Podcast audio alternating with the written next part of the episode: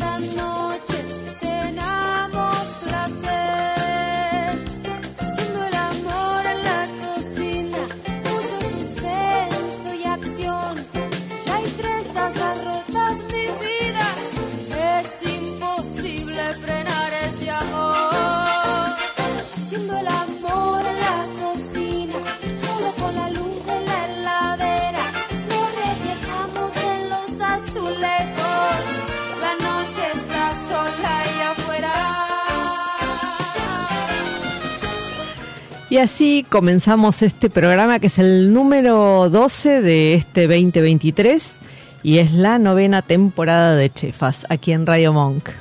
Bueno, hoy tenemos eh, de invitado a un Itamae, a Esteban Leira. ¿Qué tal Esteban? ¿Cómo estás? ¿Qué tal? ¿Cómo estás? Buenas tardes. Buenas tardes. Eh, bueno, ahora, ahora te vamos a preguntar todo, ¿no? Pero Esteban está a cargo de, de Amaterasu, eh, Himitsu Kichi, Kichi, Himitsu Kichi. Un restaurante de cocina japonesa que, que tiene este, algunas particularidades como que tiene una carta muy importante de whiskies japoneses que también te vamos a preguntar todo porque ah, pa- para empezar no soy experta en whiskies en whiskies y menos en Menos japonés. Este y pero bueno me, me gustaría ya lleva un año el restaurante Un año y tres meses. Sí, eh, es restaurante, el Himitsu Kichi es el restaurante, es abajo, Sí. y arriba tenemos el bar que se llama Materasu con la mayor colección de whisky japoneses de todo Sudamérica. ¿Y eso, y eso cómo surge? Digo, me imagino que la, la colección surgió antes que, Eh, no, eh, ah, ¿no? a ver, que el espacio. Cuando empezamos empezamos este proyecto con, con mi socio eh, Jonathan Rivas, todo empezó como, como siempre. No, vamos a hacer algo chiquito. Yo, te soy sincero, no tenía ganas de. No estaba. No tenía ganas de hacer algo. La verdad que, que te- quería, como se venía dando todo al- Y este, dale, vamos con algo chiquito, hacemos algo chiquito, una barra de sushi y un barcito arriba, pero por poquita, algo bien japonés, poquitas cosas. Bueno, dale. Y el chiquito se fue agrandando, viste, nos empezamos a embalar, pero bueno, siempre eh, nuestra idea era hacer un bar japonés. Eh, que la coctelería esté basada en, en la coctelería japonesa y que en la coctelería se utilicen productos japoneses. Eh, y la idea era tener eh, bebidas japonesas, obviamente, los whisky japoneses, que era es lo que más hoy en día se conoce de allá de las bebidas. Y empezamos, bueno, compramos cinco, compramos, y nada, en un momento seguimos y ya estamos. Ahora es como un vicio Claro. que cada viaje que, que se hace o algo, traemos botellas nuevas. Así que, nada. ¿Y, y la particularidad del whisky japonés, si tuvieras que, que encontrarle algún Mira, punto saliente. El whisky japonés realmente acá se hizo conocido hace, ponele, 10 años como mucho. Sí. Eh, o por lo menos yo que me manejaba en ambiente de bares fue, fue lo que se, se, se conoció. Di- digamos que fue cuando explotó un poco esta coctelería de, Exacto. de calidad, de producto de calidad. Y demás. Por eso digo, Se seguramente era de antes, pero bueno, acá que hizo ruido fue hace 10 años. Eh, creo que en ese momento hubo un whisky que se llama Yamazaki, para mí es de los más ricos de allá, que ganó un premio, salió el mejor whisky, mm, eh, ganó el- al mejor whisky del año y ahí es como que resurgieron eh, y se hicieron muy, famosos. Eh, la característica es que, eh, como todo, el japonés empieza algo y hasta que no lo hace perfecto, no para. Entonces, por él estaba leyendo, o sea, porque yo tampoco sabía tantas cosas de los whiskies, y me puse a ver, y eh, se dice que ellos la hacen con las aguas, eh, las fuentes de aguas más puras, eh, que utilizan en parte del filtrado, utilizan el bambú, que se le otorga un poquito de dulzor, pero la mayor virtud es que, y esto es muy contradic no contradictorio, sino que es muy loco, que ellos utilizan las mejores cebadas de, mm, de Escocia, Ah, mira. Las compran ellos. Y Escocia, para abaratar costos o para menor, sí, para abaratar costos, utilizan cebadas de eh, el este de Europa. Algo increíble, ¿no? O sea, el mejor producto se lo mandan y ellos lo, lo hacen. Y es eso, los flacos siempre tratan de hacer, son tan perfeccionistas que, que siempre lo logran, ¿no? Siempre. Hay, hay algo de, de toda esa este, filosofía, estilo de vida que por lo visto en algún momento de tu vida te conquistó. Contanos, contame un poquito, contanos qué, qué, qué te pasó con esta cultura eh, japonesa que este, a la que estás dedicado, Sí, digamos, total, por tu gastronomía. ¿no? Mirá, a mí eh, siempre me gustó la cocina, siempre. Desde chico, y te soy nunca pensé en dedicarme, me habían dicho, che, te-". dije, ni loco, ni loco, me dedico a esto. Yo soy del interior, me vine a estudiar acá. ¿De dónde sos? de Bragado, 210 kilómetros de acá. Sí. Eh, estudio economía, realmente no me gustaba. Dejo, entonces, para no tener problemas en mi casa, que dice, bueno, voy a buscar trabajo, entonces, hasta que ver qué, qué estudiar. Tenía un amigo que trabajaba en el Midori, en el Caesar Park, fue uno de los primeros restaurantes de, de- de sushi acá en Argentina. Me dice, venite que yo te meto a trabajar de ayudante de camarero. Bueno, dale, el día que voy, él renuncia. En esa época, los lugares de sushi, eh, los japoneses lo que hacían era tomar gente que quiera trabajar pero que no tenga experiencia en nada. ¿sí? Si no tenías experiencia en cocina, mejor. Entonces me lo propone y yo dije, no, pero mira que no sé nada, no, pero acá. Dije, bueno, dije, lo agarro un par de meses hasta que encuentro algo. Y acá estamos. Nah, y ahí cuando ¿Eso fue empecé, en el 99 Claro. cuando empecé, ahí quedé, quedé loco, loco con la gastronomía, loco con... con- y ahí después ya, ya me dediqué a eso, a estudiar y todo. y- Cuando, cuando lo hemos tenido de, de invitado en el programa a Takehiro Ono, eh, siempre es como un placer escuchar como la- el, el método este, japonés, que la verdad es que cada vez que lo, invitamos, eh, como que volvemos al tema porque es muy interesante este, entender esa forma eh, oriental japonesa. eh, de enseñar un oficio y tuviste así algún Yo, yo tuve, tuve una enseñanza, sea, a mí el japonés no me enseñaba directo, ¿sí? Porque tenía ya un argentino, pero le bajaba la línea a él claro. y el argentino me, me- me bajaba a mí. Y tuve la real, yo siempre cuento, yo tuve una enseñanza, eso como en las películas la tuve así. O sea, eh, como le decía... Kid, Yo, eh, claro. Tal cual le decía, bueno, eh, quiero aprender a filetear, quiero aprender a filetear. ¿Qui- ¿Quiere aprender a filetear? Sí, bueno, vení. Sacale las escamas, sacale la- todas las vísceras, todo, lavalo, cortale la cabeza y ahora ya está. Y así me tuvo como tres meses. Y hasta que dije, loco, vos me estás haciendo limpiar el pescado, ¿no? Me enseñame a filetear, te digo. Y ahí me empezó a filetear. Cuando por el nigiri, hacer el nigiri, yo le decía, quiero aprender a hacer nigiri, enseñame a hacer nigiri, enseñame a hacer nigiri. Entonces el pibe, cuando terminábamos el servicio, me dejaba, después que terminábamos de limpiar, media hora me cortaba una fetita, me dejaba el arroz que había sobrado y me decía, bueno, practica con esa. Y yo me quedaba ahí practicando. Está en cada uno, Sí, ¿no? sí, sí, por supuesto. Yo quería aprender realmente, pero sí, sí, sí, era... ¿Y, era- y entendías que había ahí una filosofía? ¿O cuándo, Bueno, cuándo empezaste? No, lo entendía tan así. Yo, te soy sincero, yo, ¿sabes que Él, él chillaba en las orejas al tipo diciendo, pero este... Nada, más pibe. No, no, aparte de eso, ¿viste? No tenía esa madurez como para... Claro, eh, para entender que había algo y ahí. el, y el clic que me hizo en la cabeza fue que un día, nada, me cansé, vamos a hacer, y le dije, ¿sabes qué? Vos tenés algo conmigo, vamos afuera y lo arreglamos. Y a la- yo, un, un inconsciente, porque el pibe medía dos metros, era un ropero, me iba a hacer un pedazo. Y ahí me agarró y tuvimos una charla y bueno, y, y- y lo entendí y hoy en día estoy súper agradecido porque la verdad que... eh, me, sí, sí, me hizo. sí, sí. Bueno, Qué era muy chico en ese la momento. juventud. Sí, sí, sí, sí, sí. Un, un inconsciente, un inconsciente. Escúchame, y ahí empezaste un camino en esta, en esta cocina Sí. o, o probaste otras cosas. No, eh, sí, en un momento eh, dije, quiero probar, quiero meterme en cocina y salir un poco del sushi. Y lo hice, pero claro, cuando vos empezás en, en estos lugares, que sos de los primeros, siempre te vienen a buscar para volver. Y estuve creo que dos, tres años y volví. Y, el, y lo que noté acá es que yo incorporé cosas de cocina al sushi, que antes no se mezclaban. Antes el sushi se hacía en la barra y no hacías nada. Y, y ahí y empecé a ver el cambio en, eh, en- en el- lo que yo hacía y dije, bueno, vamos bien con esto. Entonces, lo que siempre traté de hacer es me echar un poquito de cocina cada tanto y, y- y después volví a la- al, al sushi y hacer una, como una fusión, siempre digo lo Claro, mismo, ¿no? Claro. Acá en el en Himitsu Kichi estás eh, incorporando el, el concepto del omakase, que no sé si es la Sí. primera vez que lo... Sí, es la primera vez que lo hago, pero lo hago de una manera diferente, no lo hago de una manera tradicional. Contanos qué es el omakase. El omakase es cuando vos vas al lugar, ¿no? Y, y dejas, el omakase es como que lo dejas en mis manos. Entonces yo te voy dando, vos no elegís nada. ¿Sí? El tradicional es que te van haciendo de una pieza, te la dejan, vos comes. te- Acá hay varios que son eh, como pasos, ¿no? Muchos lugares son de 16 a 25, 27 pasos. Lo que yo voy a decir es un criterio mío, que es por qué no me gusta esta cosa. No, no quiere decir que esté lo correcto.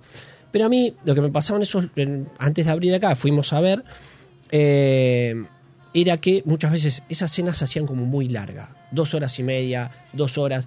Y vos decías, loco, tráeme las últimas piezas que ya me quiero ir, ¿viste? O ya me aburrí. Y íbamos con mi socio y algunos amigos, nos pasaba eso. Y llega un momento que como que... eh, eso por un lado. Por otro lado, yo, eh, nos pasó una vez que estábamos comiendo y al lado había unos chicos que salían por primera vez. Entonces iban y los cortaban constantemente, ¿viste? Y, en- y en un momento es como que el pibe ya se empezó a disgustar, ¿viste? Claro. Eh, y lo otro, eh, nosotros, y ahora te voy a explicar qué es lo que hacemos nosotros. Nosotros hacemos un, omakase, pero hacemos tipo como en pasos más cortos, ¿sí?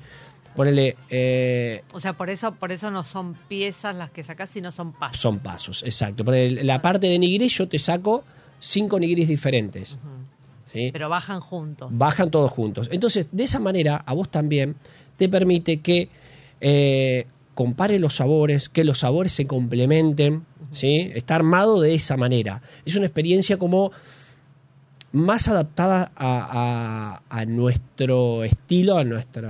a- Al- al acá. mundo occidental. Exacto, exacto. Yo lo que hago es eso.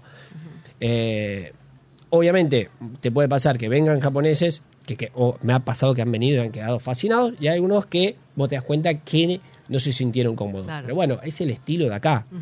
¿sí? Es como yo siempre digo, si vos vas a hacer, no sé, empanadas a Japón, vas a tener que cambiar. No, vos podés decir, no, en Argentina se hace. Bueno, sí, pero te vas a cagar de hambre. Algo Perdón. vas a- no, pero algo vas a tener que modificar, Exacto, claro. tenés que adaptar al paladar de allá y todo. Eh, entonces, eh, es como el estilo que, que armamos acá. Sí.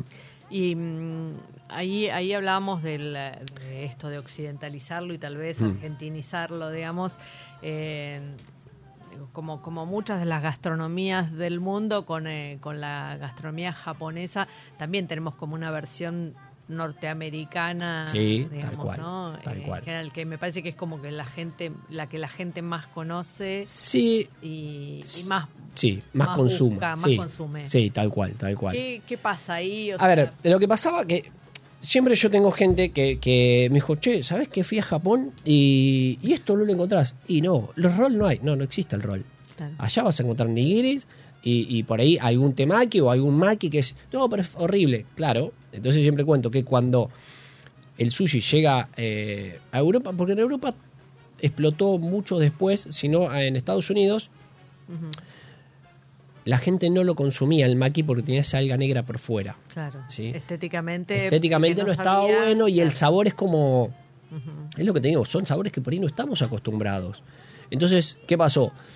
Eh, los japoneses que estaban ahí invirtieron eso, pusieron el alga por, por dentro y el arroz por fuera. Entonces, vos fíjate que la mayoría de- en la mayoría de los lugares los nombres están todos en japoneses y el rol está en inglés, porque fue que se hizo ahí. Claro. Eh, en realidad el, el verdadero nombre en japonés sería uramaki, que sería maki invertido, ¿no? Rol invertido en realidad. Sí. Eh, es eso. Entonces, es como te digo, es adaptar al paladar ¿sí? Eh, de, cada, de cada lugar. Claro. Eh, pero, bueno, Ah, De ahí, de ahí es que. Y, y acá, eh, en, en la, en la propuesta que vos haces, la gente, digamos, la está, bueno, Mirá. va, va dispuesta a... tenés- no, vos podés ir y comer a la carta. Ajá. Yo siempre digo, o tenés la opción esta que le damos el menú de paso y prueban un poco de todo. Si van a comer bien variado, todo. Y aparte le preguntamos si hay algo que no les guste, son alérgicos o no pueden comer, se lo cambiamos. ¿sí? Nosotros lo adaptamos a, a la persona. ¿entendés? No es que, che, bueno, te toca ostra. No, a mí no me gusta la ostra. Bueno, lo lamento, toma, te toca la ostra. No, nosotros en eso es como que somos muy flexibles y queremos... En realidad, el concepto nuestro es que la gente se siente especial y que la pase bien. ¿sí? Eh, eso fue siempre lo que, lo que quisimos lograr. Eh, a través de este sistema, eh, nada, la verdad que está funcionando, a la gente le, le- le copa muchísimo, le copa muchísimo. Sí, se, se ha puesto la oferta, me parece que ha mejorado, ¿no? La oferta de Buenos Aires, de bueno, de, de cada una de las eh, cocinas de, de especialidad, digamos, están apareciendo mejores ofertas, ¿no? Sí, sí. Me imagino Sí. que en parte Pero producto de que la gente viaja. yo creo, o sí, sí, y sabes qué, mira, el otro día justo hablamos con mi socio, que la crisis también te hace eh, mejorar y, y decir, bueno, loco, tenemos que hacer algo porque es, Sí. es muy chica la demanda. Claro. Bueno, hace poco estuvimos en Brasil y fuimos a comer a varios restaurantes y hacían el sushi tradicional. Y los lugares explotados, pero explotados de gente esperando. Y viste, fuimos al barrio japonés, un lugar increíble, 20 cuadras a la redonda, tenían de todo. Entramos y yo decía, mirá todos los productos que tiene, ¿por qué no los, utilizan? Y él me decía, es que esto le está dando resultado. ¿Para qué se van a, a- a decir, che, bueno, hagamos algo para... Dice, Claro. y es eso, yo creo que... que para ganarnos al cliente. claro, la crisis a todos nos hizo hacer eso. Y decir, che, bueno, ¿qué hacemos? Bueno, con esto ya lo que se hacía antes no alcanza, hay que hacer. Ahora la gente busca experiencia, busca eh, ser atendido, ¿viste? Es, es eso. Entonces, eso generó que todos ten- tengamos que cambiar. ¿no? Es cierto, ahí, es interesante porque digo en cada una de las crisis que hemos vivido que son que son varias, digo lo- me río para no llorar creo, Sí, sí. este, pero en la, en la gastronomía se ve como que siempre hay como una una vueltita más, ¿no? Eh, en, al- en algún momento que yo la crisis de 2000 también tal vez generó este que mm, un montón de productos que antes no se conseguían se empezaran, ¿no? Sí. Entonces ten- tenés gente que está produciendo cosas que desde trufas Sí, se empe- hasta- claro, se empezaron a hacer muchos productos acá porque sí. pasa eso. Hay un montón de productos que ya no se consiguen, no es difícil conseguir, entonces eso generó que se empiecen a hacer acá. Pero bueno, también está eso, cada vez el, el- los, los productos que tenemos acá cada vez se van achicando cada vez más. ¿viste? En este último tiempo es como es, es también eso, es La- decir, la che, bueno, sí, me tengo que eh, empezar a rebuscar o hacer con esto que tenemos. Hoy en día tenemos esto, bueno, hagamos lo mejor que podamos con todo esto que, que tenemos ahora. ¿viste? Pero tu, tu materia prima principal, que es el pescado, Sí. este, porque el arroz se, se produce acá, Se produce ya se acá, está sí, produciendo sí, buen sí, arroz sí, de sí, se está haciendo muy buen arroz acá. eh, que me imagino Sí. que debe ser tu segunda materia prima Esa, sí, importante. sí, pero hay salsas, hay productos Ah, japoneses ahí. que yo utilizo. A mí, Claro. a ver, me gusta hacer mucho de esas cosas. ¿sí? Me gusta de adaptar, es como te digo, productos de allá a acá. Eh, entonces, ahí es como que muchas veces se está cortando. Eh, pero bueno, es la situación hoy en día y es, digamos, bueno. ¿Y qué haces? esto. ¿Tratas de recrear esas salsas? Sí, sí, muchas las tratamos de recrear y las, las logramos. Eh, otras tratamos de adaptarlas acá, sí, con productos que los, los adaptamos al, al paladar nuestro porque por ahí o son muy picantes o tienen como un sabor muy amar, entonces eso, eh, entonces nada, eh, con eso jugamos día a día, tratamos. Claro. Decime, ¿la cocina japonesa tiene como picores muy Sí. marcados? Sí, sí, sí, sí, pero el paladar nuestro no está acostumbrado al no, picante. no, no. Entonces, nosotros tenemos un grado, pero tranquilo. Si viene alguien, eh, le agregamos y nos pide, le- le- lo hacemos más picante. Pero nos pasó eso que la primera carta le hicimos como más elevado y la gente venía, no, yo nada sin picante. Entonces, Claro. ¿Qué pasaba? Le tenía que sacar eso. Entonces ya el producto perdía la esencia. Entonces dijimos, no, bueno, peguemos el volantazo. Eh, muchos te decían, no, bueno, tenés que sacarlo así que se acostumbren. A mí no me- realmente no me gusta eso. Es como te digo. Lo que pasa que, digo, con algunas cosas capaz que podés jugar un poco más. Con el Sí. punto de la carne podés jugar más al limpio. Con el picor, capaz que el que no está acostumbrado le arruinás la comida, Exacto, digamos. porque es una cuestión de... Sí, sí, sí, hay gente que, no le gusta, no puede, le hace mal, entonces no no no podés con eso, ¿viste? No no no. Y yo me yo tengo no- podríamos decirle un problema que si vos devolvés la piedra o no la comés, No, me muero. Claro, me, pongo, no es que digo, bueno, jodete, no, me- a mí me pone, che, ¿qué pasó? Claro. ¿Viste? claro. Entonces, No, lo siento como personal. Claro, viste, yo quiero que, que, que pero sea eso, yo juego y, y todos trabajamos a que el producto le gusta a la gente y lo consuma y todo, no, no, no, para nosotros es como te diga, este es como te digo, el, la estrella ahí son los clientes, siempre decimos lo mismo, ¿sí? Muchos lugares arman su- restaurante en base al chef, al producto, al lugar, nosotros acá lo armamos en base a eso, ¿sí? Claro. que todo lo demás acompañe. Pero para nosotros el tema fundamental son los clientes. Sí, e- eso es. Y no lo digo vendiéndolo, sino No, es, no, es como un real, es como lo que. Bueno, que- me, me parece que también el formato te obliga eh, a, a prestarle mucha atención porque lo Sí. tenés adelante de, de tu cara, o sea, no, no podés esconderte y sí. no verlo. Está- No, No, el eh, sistema, el sistema pero- de la barra lo tenés El al lado. gastronómico es jodido, el, el, el- el cocinero, los cocineros son jodidos, son, Sí. bueno, sale así, no, pero sale así. No, no, sí, ¿Viste? bueno, yo toda la vida tenemos- fue así de decir, no, la, no, la no. tiranía del chef. Claro, no, no, yo toda la vida fui así de decir, Sí. no, no le gusta, lo saco. Que me lo enseñó también este tipo. El, el que me explotaba. Ah, mirá. no, no, no, no. Eh, Fue él el que me enseñó, el que me enseñó eso. En realidad, ¿Y eso es, es filosofía japonesa en la cocina o no, no, sé tan- si no- es, o era sé, personal? eh, no- yo no creo que el japonés sea tan, tan así, tan así. Eh, no, me imagino que es más purista, ¿no? Sí.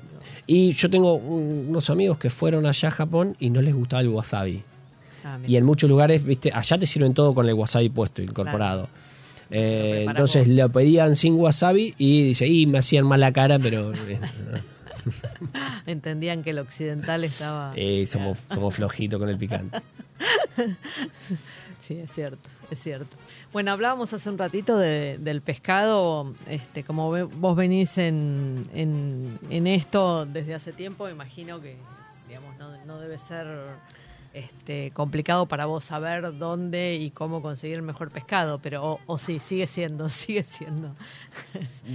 Sigue siendo muy complicado. Hoy en día está complicado. Hoy en día está Ahora de complicado. vuelta. Está complicado, sí. ¿Y de qué sí. depende? Es- Vos que conoces más el A ver, negocio. Muchas veces por el pescado blanco viene de acá a Argentina. Sí. Pero ¿qué pasa? Hay sudestada, eh, hay paro de gremio constantemente. Entonces eso te frena, te mata. Porque dices, che, no tengo nada de pescado blanco, no tengo... es- o tengo, ponerle corvina, no es un pescado ideal para hacer sushi, qué sé yo. Y bueno, arreglate con esto, vamos a esto. Salmón, el salmón viene de Chile. Entonces, che, hoy no tengo salmón. Cuando te dicen hoy no tengo salmón, es sabido que en dos, tres días el dólar se va, entonces lo Va. tienen frenado Claro, para después, ¡pum! lo- lo están haciendo ¿te esperar, pasa? claro. Es, es, es lidiar con todas esas cosas, ¿viste? Es lidiar. Claro. Eh, cuando pasó, viste que hace poquito pasó todo el quilombo de salmón y la trucha y que Sí. todo el mundo promocionando la trucha, La qué sé yo. salmonada. Sí. A ver, Ya lo vivimos, ¿eh? Ya lo vivimos. Que Sí, pero, a, mí, a mí me causó, y te juro, esa, esa, esos días estuve como enojado, por así decirlo, porque salieron muchos a decir, no, sí, la trucha, la trucha, la trucha, dale, hay que comprar trucha, producto nacional. Pero nadie, nadie dijo que al otro día la trucha aumentó un 60% del valor que tenía. ¿Entendés? No, o sea, son esas cosas que decís.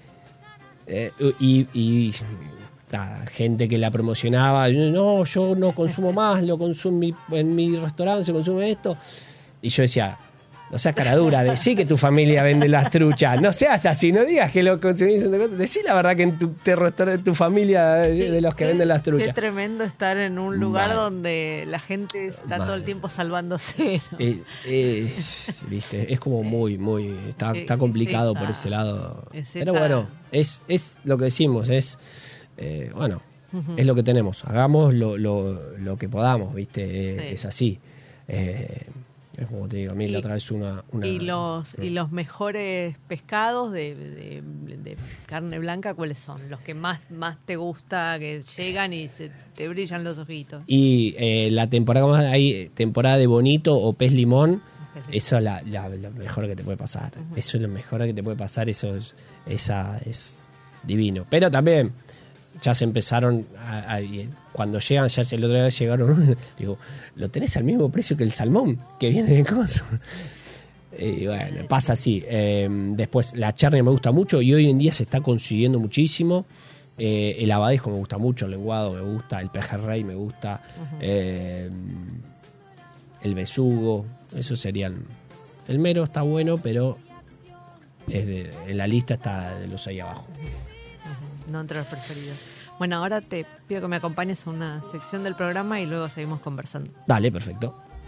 Bueno, hoy en productos con denominación de, ori- de origen vamos a hablar del brie, del queso brie.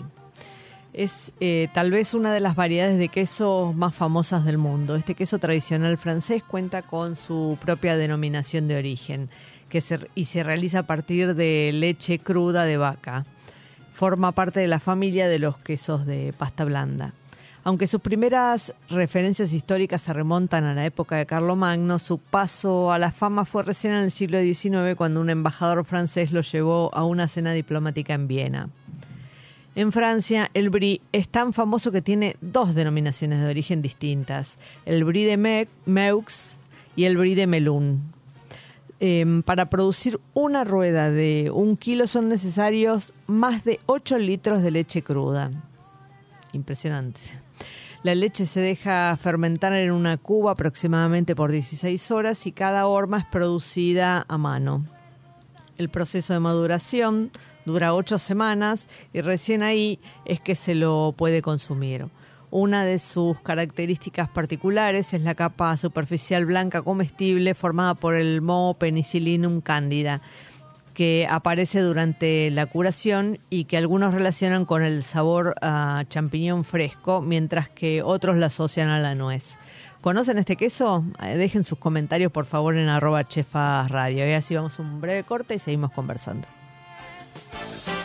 ¿Sabías que podés asociarte en forma directa al Hospital Alemán? Pensado para hacerte la vida más fácil. El alemán tiene un plan médico propio con el beneficio exclusivo de cama asegurada, prioridad en turnos y el 50% de descuento en la farmacia propia. Las cosas que no están en tus planes son las que necesitan un plan. Asociate llamando al 0800 555 2700. Superintendencia de Servicios de Salud 0800 222 Salud 72583 www.sssalud.gov.ar. Inspección en el Registro Nacional de Entidades de Medicina Privada número 1086. Radio Monk. El aire se crea. ¿Te anda lenta la computadora y no sabes a quién llamar? ¿Te interesa instalar cámaras y querés verlas desde cualquier parte del mundo? ¿Necesitas asesoría para comprar un equipo? Llámanos. Somos Mantis Tech. Mantis Tech te acompaña como lo hace con Radio Monk. Visítanos en www.mantistech.com.ar o por WhatsApp al 11 60 57 90 00. Mantis Tech. ¿Te falta aire? Encontralo en Monk. Podés escucharnos en vivo las 24 horas en www.radiomonk.com.ar. Descargarte nuestra aplicación para Android en TuneIn o en Radio Cat. También nos encontrás en Memamá, en Spotify y Mixcloud. Y hasta podés vernos suscribiéndote a nuestro canal de YouTube. Demasiado aire. Dulce Beso es una yerba misionera elaborada con palo. Un mate ecológico con más de dos años de estacionamiento natural y un inconfundible sabor ahumado. Dulce Beso, es riquísima. Es misionera. Pedidos por mensaje privado en Facebook, arroba yerba dulce beso, o por mail a yerbadulcebeso arroba gmail.com. Escuchanos en www.radiomonk.com.ar o descargate nuestra app, disponible en Play Store como Radio Monk. Todas las semanas emprendemos un camino rodeado de sabores y aromas. Déjate sorprender junto a Mónica Albirzú en Chefas. Hasta la última mano.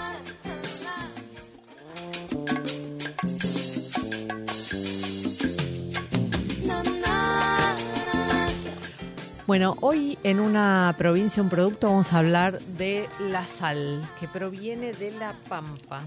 Eh, la Pampa, la provincia de La Pampa es una de las mayores productoras de sal del país. Casi el 40% de la sal argentina proviene de esa provincia. Aunque esta producción suele estar relacionada con zonas montañosas o zonas cercanas al mar, hace miles de años algunos brazos del mar llegaron a cubrir parte del territorio pampeano. Cuando se retiraron estas aguas quedaron lagos salados de escasa profundidad, que al llenarse de agua de lluvia se secan rápidamente con la evaporación que producen las altas temperaturas estivales. Como resultado de esto se obtiene una capa superficial blanca de sal. Los primeros días de diciembre, cuando las salinas comienzan a secarse, las cosechadoras especiales van raspando la superficie de la salina evitando que la sal se mezcle con la tierra. En la localidad de San Martín, en la provincia de La Pampa, está la salina La Colorada Grande, una salina que produce 500.000 toneladas anuales de sal. Este recurso natural es una importante fuente de ingreso para la provincia, no solo por su cosecha, sino también por la producción que se realiza en la misma provincia, ya que la empresa eh, Celusal, que es una de las mayores productoras, se encuentra justamente instalada en esta provincia y se abastece de la salina La Colorada Grande. Incluso la cosecha de la sal es considerada como un atractivo turístico prom- promovido por el gobierno pampeano. Otra curiosidad sobre la sal, solo una cuarta parte de la producción total se usa para condimentar los alimentos. El resto de lo que se produce es destinado como insumo clave para industrias como la química y también para la elaboración de plástico, cloro y fertilizantes, entre otros. Ahora sí volvemos a, la conversación con nuestro invitado Esteban Leira. Eh, bueno, hablábamos un poco de, de, la, de la pesca eh, disponible, eh, que bueno, que, a veces es irregular, pero la verdad que me parece que ya hace un tiempo empezaron a aparecer como cosas bastante más interesantes en las cartas de, de pescados de la ciudad. Eh, digo, sigue siendo un problema porque, bueno, porque como cualquier producto que, que no se este que, que es, es, eh, sujeto de la, de la captura, eh, bueno, no, te- no, no tenés manera de garantizar la, Exacto. la Bueno, continuidad. ¿viste? Es como te digo, todas esas cosas generan que uno eh, empieza a rebuscar, por así decirlo, y Ujú. empezás a incorporar otros productos que por ahí antes no lo pensabas. Eh, pero bueno, ahí está el desafío en eh, que la gente los acepte, hacerlo Claro. para que viste que sea que esté a la misma altura de los demás productos. Así que sí, genera genera eso. Yo hoy en día en muchos lugares veo que antes no veías caracoles, eh, el calamar es bastante, pero antes no lo veías Claro. tanto. Sí, lo veías en rabas y ya. digamos. Exacto, exacto. ¿Viste? Entonces, eso está muy bueno. Sí. Eso, está, eso está bueno, está bueno, está bueno. Y aparte para la gente, para que se anime y pruebe y, Y, y el, el pez limón, que empezó Sí. a sonar bastante. De, de hecho, hace poco unos cocineros de Mar del Plata hicieron como un documental sobre la casa del pez limón, creo que se llamaba. Este, muy simpático. Cont- Contanos qué particularidad tiene. ¿Por qué se lo llama pez limón? El pez limón es la aleta amarilla que tienen. ¿sí? Eh, que más afuera se lo conoce como el yellow tie. Eh, es una carne como muy sabrosa, tiene una textura, eh, tiene un grado de grasa, pero eh, muy equilibrado. ¿sí? Entonces lo hace como súper tierno, eh, un sabor muy suave, ¿sí? no tiene ese sabor. Hay pescados que cuando más grasa tienen, tienen como más sabor, más fuerte. eh, y es eso, ¿no? es como muy, muy firme, eh, pero cuando lo comes es como súper tierno, súper. Es muy, muy rico, muy rico. Sí. Eh, recién eh, también mencionabas el hecho de que empezaste a meter cocina en, en la propuesta. Contanos cómo, digamos, cómo jugás con esto, cuál es tu, cuál es tu límite en este juego, cómo, cómo haces para, para Y combinar. Mira, cuando empecé dije, ¿qué hago? ¿Paso el límite o no? ¿Hago estas cosas o sigo? Porque yo sé que mucha gente te puede salir a matar y decir, no, bueno, pero esto no es suyo, esto es... un-". y, y, y empecé medio que dijimos, bueno, dale, y ahora ya no nos importa. Ahora pasamos, pasamos, ponele ahora en la carta, hoy salimos con la carta nueva, Sí. eh, ponele, tenemos un nigiri de, de un nigiri de langostino, que viene con una salsa esa hecha a base de chorizo colorado. Papá. Wow. Eh, con una ananá caramelizada y un pralí de pistachos. chorizo con- Que en un nigiri, viste, yo- antes vos decías Bueno. eso y decís, no, tal. Y posta quedó, eh, en estos días que han ido clientes a comer, clientes que hace rato Sí. se los di para probar y les encantó. Eh, así que es eso, viste. Es, bueno. es- pero encontrando equilibrio. Pero es una salsa que hago. Parece, parece medio español. Me recuerda que yo hago una, uno arroz Claro, de... eh, claro, no, no, pero no, no, no. Es más, si yo vos no te digo que tiene chorizo colorado, no te das, cuenta. cuenta. Le sentís un gusto y decís, ¿qué tiene, qué tiene, qué tiene, qué tiene? Y cuando te digo, era eso. Claro. Pero es bueno. una salsa asiática la que estoy Ah, haciendo ah, con el mirá. chorizo colorado. Hago eso, hago como esa fusión. Utilizo esto y, y, bueno, hagamos esto o la técnica de esta salsa, ¿sí? Eh, es eso, ¿viste? Es, es como ir metiendo esas cositas, pero siempre manteniendo la base. Sí, no, no, no volándote y yéndote que decís, che, loco, esto no tiene gusto. No, no, esto le vas a sentir el gusto al sushi y todo y, y vas a tener ese extra. ¿Y qué, con qué más cosas, con qué otras cosas jugás? Eh, Porque tenés más como eh, algún algún sanguchito. Sí, eh, eso para en el bar arriba. En el bar arriba Ah, tenemos todo un tapeo japonés. Ok. ¿sí? Ah. Eh, lo que quisimos hacer es, es, es- es diferenciar un poquito, entonces arriba tenemos todo un tapeo japonés. Sí. Entonces ponele, uno de los platos típicos de allá son los sando, que son los sanguchitos japoneses, y nosotros le damos también una vueltita de rosca nuestra y le metemos una eh, el plus nuestro, que hace esa, esa diferencia. Eh, si en eso le metemos, tratamos, es como te digo, adaptarlo acá.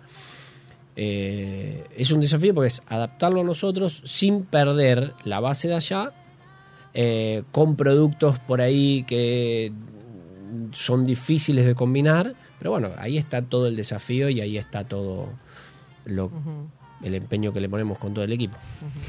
Ahí eh, trabajaron bastante para, para darle un estilo bien eh, asiático japonés. Contanos un poco porque sé que trabajaron también en la ambientación para generar como una... Sí, sí, sí, sí. Eh, estética. sí, cuando empezamos con este proyecto em- empezamos a ver diferentes estilos de, de, de- de restaurantes de, de Japón. eh, y bueno, fuimos viendo eso. Eh, y, y se fue trabajando. Y ahí fue mismo también que empezamos con el tema de los nombres. Sí. Himitsu Kichi eh, tiene dos significados. Podés tomarlo como base secreto o sociedad secreta. ¿sí? Entonces nosotros lo tomamos. Es un nombre difícil, todo el mundo me dice, pero es un nombre difícil para acordártelo, que es la realidad. eh, pero se basa en esa, en esa relación que tenemos con, el, con cada cliente, ¿no? Eh, está ambientado como si fuese toda una caverna, entonces las paredes son simulan eh, son oscuras, negras y simulan como rocas, pero muy sutil. Si yo no te lo digo, vos no te das cuenta. ¿sí? No quería, nosotros no queríamos que sea una escenografía. A mí no me gustan esos restaurantes que son una escenografía, porque después lo que terminas te termina pasando es que la gente va para sacarse la fotito en el lugar y yo no quería eso. Lo, Viste la la técnica japonesa que cuando se rompe una vajilla la unen con, con oro, entonces eso no pierde, no pierde, digamos, eh, el valor del producto, Claro. sino que muchas veces hasta gana valor. Y bueno, hicimos como ese guiño, en el, en el centro tenemos una columna que le hicimos todo como rajas y la pintamos todo de dorado, la pintamos con oro. Eh, el piso también es negro con todas las líneas doradas, viste, como simulando eso. Y después arriba, Amaterasu era la diosa del sol, em, que su historia es que en un momento ella eh, se enoja con los demás dioses y se encierra en una caverna. Entonces, em, la, la humanidad estuvo en tinieblas, entonces los demás dioses, para que lograr que ella salga, eh, organizaron como una fiesta diciendo que ya tenían un nuevo dios del sol y lo que hicieron fue poner todos espejos en la, en la entrada de... Te lo hago muy, muy resumido, sí, ¿no? sí. Pero en la entrada de la caverna. Entonces cuando la diosa se asomó, se reflejó en el sol y obviamente su, su, su, su ego hizo que salga para ver quién era y ahí cerraron la, la caverna y entonces Y la parte de arriba tiene espejos, está ambientada de otra manera, ¿viste? Con, con la diosa Materasu y toda la coctelería está basada en los dioses japoneses eh, y tiene todos guiños en, todo, en todos los Y, y lugares. si uno va, vive dos experiencias distintas Dos. o, o no necesariamente. no son distintas, eh, si bien los lugares son muy distintos, eh, pero la experiencia es muy buena, en, tanto abajo como arriba, y se complementan mucho. Es muy, es muy difícil, el miedo nuestro era eso, era lograr, o sea, yo sabía lo que abajo podía dar, porque eh, yo estaba y sabía lo que... y Era muy difícil ver si se podía replicar arriba. Claro. La, la atención, lo que digo, lo que más le prestamos atención es la, a- a la atención a la gente. Eh, y ese compromiso y todo. Y la verdad que sí, son, si bien son dos cosas diferentes, la experiencia es igual. ¿sí? Podés hacerlo y, y podés continuarlo arriba, como hacen muchos. Comen y después la, la continúen arriba. Ahí está. Pero si no podés ir solamente arriba, Podés so- solamente a tomar ir arriba, unos tragos exacto. y A, a tomar algo, tapeo. a un tapeíto, vas a comer súper bien, súper lindo. Y ahora más adelante vamos a empezar a hacer un brunch japonés. Ah, Lindo. Eso para, para fines de semana, o sea, por ahora no tienen abierto. No tenemos mediodía. abierto, lo tenemos ahí. eh, pero bueno, es eso, ¿viste? Es como que. El equipo eh, no- en un momento me frena porque dice, che, bueno, pará, Esteban, no podemos tanto, tanto. a- a- a hacer", Viste, yo me, me- Claro. me vuelo y mi socio ni te cuento. Ese sí que vuela como loco. Pero bueno, es eso, es, es Claro. como. Son cosas que por ahí vemos que están muy interesantes y, y decir, che, bueno, vamos a probar con esto. bueno, Eh, pero, pero es generar, es como te digo, experiencia a la gente, ¿sí? No- no, eh, es eso. Sí, aparte están muy buenos, las bandejas como los arman, viste, tienen un poquitito de todo, de sushi hasta... ¿Qué, qué estilo tienen? Porque no, he- no he visto nunca brunch japonés. No, yo lo vi afuera, acá creo que hay, pero no, no lo he visto. Eh, son bandejas. ¿sí? Y tienen diferentes es- platitos japoneses, como muy, por ejemplo, tenés tamago, eh, tenías un salteadito, tenías em, algunos pinchos o algo grillado, eh, un poco de sushi. em, ¿Y juegan con dulce y salado también? o- Sí, claro. Sí. Sí, la idea es eso. La idea es eso. Y el café, mucha experiencia no tengo en esto, pero sé que eh, el grano eh, se muele de otra manera, o se muele estando verde todavía. No sé, mi socio es el que más sabe de eso y estamos ahí trabajando para ver si, si empezamos a poner café japonés arriba en el bar. Así bueno. que sí. Claro, más, mayor acidez, Sí. estando verde. Viste que a la gente le encanta mucho los japoneses. Sí, sí, Por más sí. que no hayan ido, Sí. nos pasa a todos que pero porque es una cultura muy entonces Y es tratamos que de es, muy- es tan distinto al universo. Exacto. Entonces queremos generar acá, pero es como te digo, adaptándolo a- acá, al paladar de acá, ¿no? Eh, porque si no es como medio, medio difícil. Claro, claro. Eh, Ahí al, al principio de la charla este, contabas que habías empezado estudiando economía, ¿no? Sí. No sé cuánto tiempo. Ah, estudi- poquito, ¿Poquito? Sí, sí. un- No hay, no hay nada, algo. nada de eso que te, que te sirva para...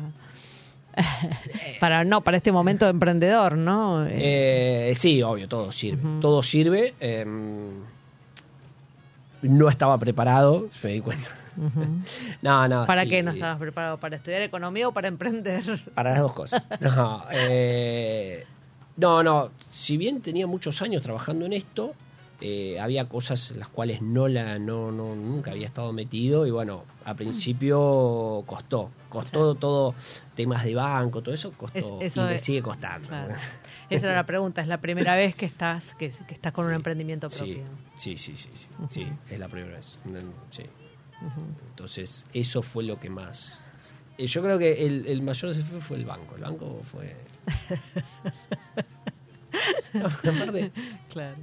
lo tendría que Y, a- y ahora que es virtual, imagínate antes que era No, presencial. sí, pero claro, bueno, pero pero también, viste, te pasa, te Sí. pasa que se cae el sistema y, y, y- y lo que yo bueno, el otro día me pasó que estuve una semana sin, sin la cuenta estaba bloqueada por un error de ellos. Y yo le digo, yo te entiendo, pero ¿sabes cuál es el problema? Que hoy en día, como está toda la situación, al proveedor le tenés que pagar sí o sí en el día. Te puede esperar un día como muchos. Digo, tengo un par de proveedores, está bien, me conocen y está todo bien y entienden, pero tengo esa responsabilidad. Claro. Entonces, te pasa eso, ¿viste? Antes, hace varios años atrás, proveedores que te pagan 60, 30, 60 días. Hoy en día no existe eso. Eh, no existe. No, no, claro. Eh, por ahí algunas bodegas te, te, te hacen. Sí, las más 30. grandes, ponele. A 30. No, las bodegas, la- las bodegas son las, las únicas que mantienen eso que le podés pagar a, a 30. Después todos los demás, nada. nada. Eh, no, claro. Pero bueno, real, eh, eso creo que fue, que fue lo, lo más difícil. Y ahí el aprendizaje, ¿cómo, cómo lo haces? O sea, ¿fuiste tomando A algo? golpes, a los No, no, fui haciendo gente conocida, fui haciendo algunas cositas. Porque, porque claramente no es lo mismo cuando No sos el... No es lo mismo y no cuando es lo sos el, mismo. el todo, ¿no? claro. Responsable y- de... Y también el vínculo con el personal. Bueno, no, claro. Antes eras un compañero y ahora... Claro, y yo no salía de el ese lugar. Yo mismo hoy vas y somos, hay esa relación. Claro. Eh, pero bueno, real tenemos un equipo súper lindo. Eh, tenemos, la mayoría del equipo está desde que abrimos, que hoy en día en gastronomía eso es mucho. Pero bueno, eh, el hecho de haber estado tanto tiempo de ese lado también te ayuda a comprender ciertas situaciones ¿no? con, con ellos. Eh, así que eso por ahí también es un desafío. Hoy en día es como le, le explicaba el otro día a, a mis socios, es como, haces como un psicólogo de los chicos Claro. porque tienen sus problemas, porque no llegan a fin de mes, o porque pasó algo, o porque se les quema un televisor y eso. Entonces, es también un trabajito ese. Sí, son estructuras muy chicas para no estar atento a lo que le pasan a las personas. ¿no? Y eh, Porque aparte es, es, una, como... es una mini familita, ¿no? Exacto, porque ahí es como te, te digo, siempre inculcamos que, que los chicos entendieron que nosotros queríamos que la gente se sienta cómoda y súper bien atendida y todo, entonces, y dan de ellos lo mejor de, de- y han aprendido. Tengo gente que, que ha empezado y que era muy parca con, y hoy en día son súper atentos y todo. Eh, entonces, como ellos entienden y, y cuidan el lugar, yo- nosotros también tenemos la obligación de cuidarlo dentro de, de nuestras eh, posibilidades, ¿no? Claro, claro. Así que Claro, es cierto, eso es, otro desafío, porque en general una cosa es la persona que está asociada al servicio y otra cosa es la persona que está asociada a la cocina. Ahora, cuando sacas la cocina a la sala, Claro, claro. hay que pulirlo. Sí, Som- sí, somos más cual, rústicos los cual. cocineros. Sí, sí, exacto. Sí. Y no están acostumbrados y hay No, gente, claro. por ahí hay algunos que no le gusta, pero pero lo van entendiendo y, y- y se va y se va. Y yo siempre les explico y, le- le- y es así, uno llega a donde llega por el cliente. Sí. Porque vos podés ser el mejor chef del mundo, pero si vos vas a, un, a tu restaurante no va nadie, Da igual. da igual. Es como un restaurante todo. Ahí lo que funciona es con los clientes. Yo puedo ser el mejor del mundo, pero si no tengo clientes, el restaurante cierra. Eh, y es eso. Y, y es lo que yo ponerle a Samantha, que es la, mi mano derecha ahí, la que maneja todo. Y yo le decía, vos, Samantha, acá es, vos necesitas que la gente te conozca. No, pero sí necesitas que la gente te conozca, porque es lo que te va a dar a vos la confianza, lo que te va a dar eh, la personalidad, lo que te va a dar a vos el reconocimiento. Y Entonces es así, digo. Y, y nada. Y Samantha es una de las personas que ha hecho un gran cambio ahí. Es, Está en la cocina, Samantha. sí, está Sí. ahí en el sushi con nosotros, Ajá. metido. Es, el restaurante es solo barra. Sí. Es una barra para 25 lugares. Entonces estamos ahí. Ahí no hay chance de esconderse No, en ningún claro, no lugar. te esconder. Ser una barra circular. Entonces nos ven de todos lados. Es un buen entrenamiento. Sí. ¿Qué, qué haces con- cuando incorporas gente? ¿La, la buscás con qué, con qué estructura? ¿O los preferís? Bueno, me imagino que si te va la mano derecha vas a tener que buscar a alguien con más experiencia o subir a alguien, pero digo, cuando... Y es armar el equipo, eso. A- a- a- a- la idea es armarlo a largo plazo. ¿sí? Claro, que Eh, una eh, Es construcción. eso, que siga y que siga y que... O sea, que algo, eh, algo de esa formación Sí, japonesa- claro, claro, claro. Sí, sí, sí, sí. Sí, sí eso dalo por hecho. Eh, a mí me gusta que la gente crezca y todo y, y es así, ¿viste? Eh, y, y creo que tenés que ir armando eh, por si pasa algo que el que está abajo pueda Ujú, cubrir. a cubrir a- a- al que está arriba de él. ¿viste? Es- eh, eso es así. Pero bueno, es una tarea difícil. Es una tarea difícil. Hoy en día el tema del personal creo que en gastronomía es lo más difícil que tenemos hoy en día. Vos con todos los que hablas Sí. Están buscando personal, se te van. eh, es muy difícil. Eh, después de la cuarentena esa- eso cambió, pero mucho, mucho. Eh, y en la cocina muchísimo. El que no se fue en cuarentena se dio cuenta que trabajando de su casa le rendía lo mismo y hoy en día hace eso, o el que puso algo, o entonces, está- cocina está difícil, está Sí. muy difícil. Está complicado, está complicado. Sí, yo lo, lo que lo que pienso que pasa con la gastronomía, que debe pasar con muchas otras profesiones y trabajos y demás, eh, es que es un trabajo duro. Entonces, lo que pasó con la pandemia es que con los trabajos duros, y bueno, se puso en tela de juicio cuántas, Sí. por más que por Exacto. más que te apasione lo que haces, se puso Sí. en tela de ju- juicio cuánto de tu vida vas a dedicar a algo que se lleva Sí. el 90% de tus días. Sí, ¿no? sí, obvio, tal cual. Sí, la gastronomía es muy jodido con eso, es muy demandante. eh, Sí, es mucho muy- físico. Es mucho físico, muchas horas. eh, es muy difícil encontrar eh, una pareja que te, te, te banque eso, porque vos, Bueno, cuando, cuando vos estás llegando del trabajo, yo me estoy yendo. Chao, y vuelvo a la noche. Y, che, pero pará, es el cumpleaños de tus hijos. Bueno, tengo que ir a trabajar. No, pero tengo que ir. Es el día del padre, tengo que ir. Eh, Sí, y es así, y Sí, sí. funciona así, ¿viste? Y, y a la hora que salí ya está, ya está todo, ¿viste? Eh, entonces es eso. Es- ¿Y, es- y cuál es cuál es tu cable a tierra? ¿Qué haces para...? Yo, a ver, tengo el cable a tierra, tengo mi familia de hace veintipico de años, entonces la verdad que tengo un gran cable a tierra ahí. Claro. Eh, y lo otro, cuando ya estoy muy pasado, hago artes marciales, hago jiu-jitsu, entonces ahí descargo toda la ira, todo el enojo y todo. todo. Eso, la verdad que sí, a mí me ayuda muchísimo, Que se, muchísimo. que se cuiden los colegas. No, no, no, sabes que eso te, al contrario, te hace como más, mucho más pacífico porque Claro. vas tomando conciencia de ciertas cosas y todo, entonces, ah, lo- el problema es cuando los compañeros, cuando vas mal por ahí los compañeros, viste, te desquitas con los compañeros de jiu-jitsu y bueno, por ahí vas medio enojado y dices, hoy voy a pelear con aquel y listo, y ahí, y ahí haces. Eh, pero sí, está, está, ese es un gran cable a tierra, la verdad Claro, que sí. hay que tener algo. Sí, Claro. sí. Yo a todos les recomiendo eso. Siempre que tienen que tener. Al-. Vayan a, a- a hacer algo fuera de ahí. O a jugar al fútbol, boxeo, lo que sea. Sí, correr, caminar. Sí, pero hagan algo. Tienen que desconectar de, de cosas. Desconectar. Decime, ¿y qué, qué recomendás que probemos cuando vamos tanto en tragos como en, en bocados? Yo eh, lo único que te recomiendo es que vayas y dejes Ok. todo en nuestras manos. Perfecto.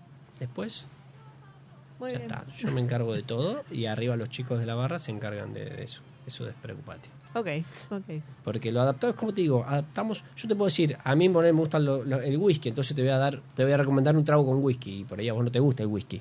Entonces, lo bueno es que encontrás, bueno, ¿qué te gusta tomar? ¿Qué? Y ahí se te arma y en la comida lo mismo. Perfecto. Bueno, habrá que agendarse. Ahí, ahí tengo al, al equipo afuera. Vamos, El estudio tres, que se vamos, los Ahí. espero cuando quieran. Bueno, este, muchísimas gracias. Por favor, Un placer. eh, y bueno, está, está bueno conocer la propuesta de Himitsu Claro. Kichi. Y así después venís y dices, ¿sabés qué? Te... No nos mintió nada, dijo la verdad. Así es, así es. Bueno, gracias por haber un venido. placer, un placer. Muchísimas gracias a vos. Y a los oyentes que nos acompañaron nuevamente, gracias por estar aquí en Chefas.